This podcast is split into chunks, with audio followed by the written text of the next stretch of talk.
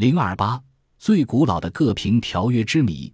世界的主旋律是和平的调子，战争中也倡导签订停战和平条约，使人类能和睦地友好的相处下去。那么，世界上最早的和平条约是什么时候签订的呢？这幅雕刻在阿蒙神庙上的浮雕，记录了古埃及人在战场上战胜敌人的情影银版文书，是否就是在这样的情况下诞生的呢？这要追溯到几千年前的非洲土地上发生的一场战争。拉美西斯二世是古埃及第十九王朝的法老，在他的时代，来自小亚细亚的赫梯人发展起来，成为埃及最大的心腹之患。赫梯人不断向外扩张，攻占了叙利亚和巴勒斯坦，还攻陷了巴比伦帝国的首都巴比伦。接着，为了争夺中东，又与埃及打了起来。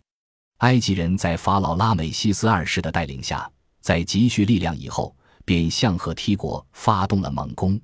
一天，赫梯王穆瓦塔里正与臣下商议进攻埃及的计划，一个书吏急匆匆地走进来，对国王穆瓦塔里说：“国王陛下，这儿有一份紧急战报，埃及法老拉美西斯率领十万大军向我国发动了进攻。”赫梯王大声问道：“谁有退敌妙计？快快献出来！”他焦急地看着跪在下边的大臣们，希望他们中间哪一个人拿出一条退敌的妙计。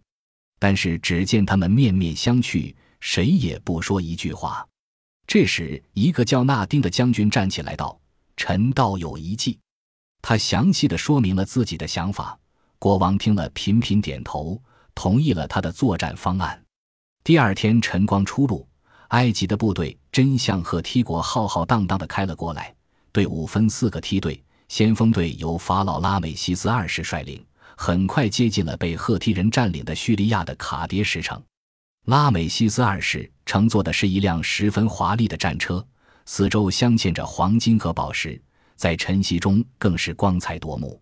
这时，一个探子骑马来报，报告已经快到卡迭石了。站在战车上的拉美西斯二世法老命令暂缓前进。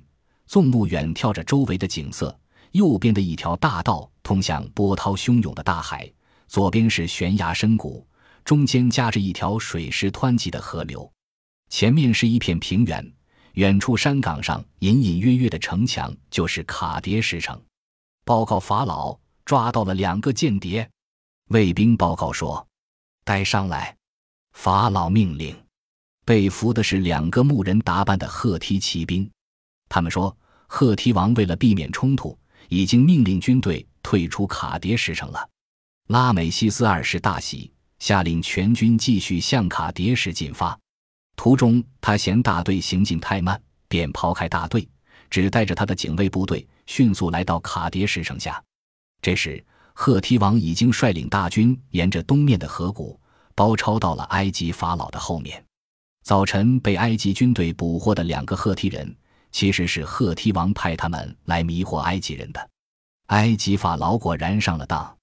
赫梯王准备第二天一早围歼为数不多的埃及军队，活捉埃及法老拉美西斯。为了慎重起见，他再派两个间谍夜间去观察一下埃及军营的地形。埃及法老正在军营里准备明天攻城的战事，突然卫兵上来报告说：“陛下又抓到了两个间谍。”法老命令带上来，这两个间谍和早上两个不同，无论你问他们什么都不肯说。拉美西斯二世大怒，下令严刑逼供。一阵功夫，两个间谍就被打得皮开肉绽，实在招架不住，不得不把赫梯人明天要来反攻的计划泄露出来。拉美西斯二世正要追问详情，一个卫士跌跌撞撞地跑进来报告：赫梯人已把我们团团围住了。拉美西斯二世顿时目瞪口呆，但他毕竟久经沙场，马上镇定下来。一个大臣说：“趁赫梯人还没动手，打吧。”另一个大臣说：“突围，再不突围，只有死路一条。”拉美西斯二世决定马上突围。天蒙蒙亮时，法老全身披挂，跳上战车，率全军向赫梯人发起进攻。赫梯人被埃及军队的突然行动弄得措手不及，全军大乱，不少赫梯士兵没命的往河边跑，有的跳到河里被淹死了。赫梯国王马上组织了反冲锋，埃及士兵毕竟人数有限，被迫撤退。赫梯军队一下子冲进了埃及法老的军营。拉美西斯一看不好，带着大臣们上马便逃。这时，有一队赫梯的骑兵追了过来。拉美西斯大叫：“快把我的护师放出来场援来！”拉美西斯养了一群护身的狮子，他从来没有将它们拿来投入战斗。这次到了生死关头，他便把他救命的最后一招使了出来。果然，赫梯骑兵一见狮子冲了过来，回头便逃。在埃及军营里的赫梯兵则在大抢埃及法老和大臣们的财物。埃及法老的金银宝贝真是太多了，一箱又一箱。赫梯土兵看得眼睛也发红了，纷纷拥上前去，你争我夺。正当赫梯军队扔下刀枪，大肆抢劫的时候，埃及人的先锋部队渡海赶到，一下子把混乱不堪的赫梯军队打得落花流水。赫梯国王又组织了第三次冲锋，把最后剩下的一千辆战车和三千名士兵的后备部队全部用了上去。埃及人殊死抵抗着赫梯战车的进攻，卡迭石城郊到处是双方士兵的尸体。埃及部队人数愈来愈少，到太阳落山的时候，赫梯军队眼看就要胜利了。突然，他们四散奔逃起来。埃及法老感到惊奇，这是怎么回事？难道是天神相助来了？直到几匹烈马飞驰到他面前，几个骑兵向他举臂欢呼的时候，他才知道是他们的第三梯队从敌人后面杀过来了。赫梯人经不住前后夹攻，只得败退。卡迭石大战之后，赫梯和埃及的仇恨越来越深，双方不断进行战争。就这样，埃及人和赫梯人展开了拉锯战，他们之间的战争整整打了十六年，最后双方都已经精疲力尽，损失惨重，再要打下去，两个国家都要灭亡了。公元前一千二百九十六年，赫梯的老国王一病不起，死去了。新国王是老国王的弟弟哈图西里。这时的赫梯国已经像一个奄奄一息的病人，再也无力站起来了。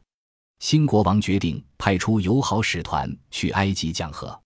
拉美尤斯二世此时也无力再战，见赫梯王主动讲和，正中下怀。双方在孟菲斯签订了合约，合约刻在一块银板之上，因此又叫银版文书。上面写着：“伟大而勇敢的赫梯国王哈图西里和伟大而勇敢的埃及法老拉美西斯共同宣誓，从此互相信任，永不交战。”而且，一国若受其他国家欺凌，另一国应该出兵支援。这就是流传至今的世界上最早的一份和平条约。合约签订后，赫梯王又将女儿嫁给了拉美西斯二世。此后，两国在数百年间相安无事。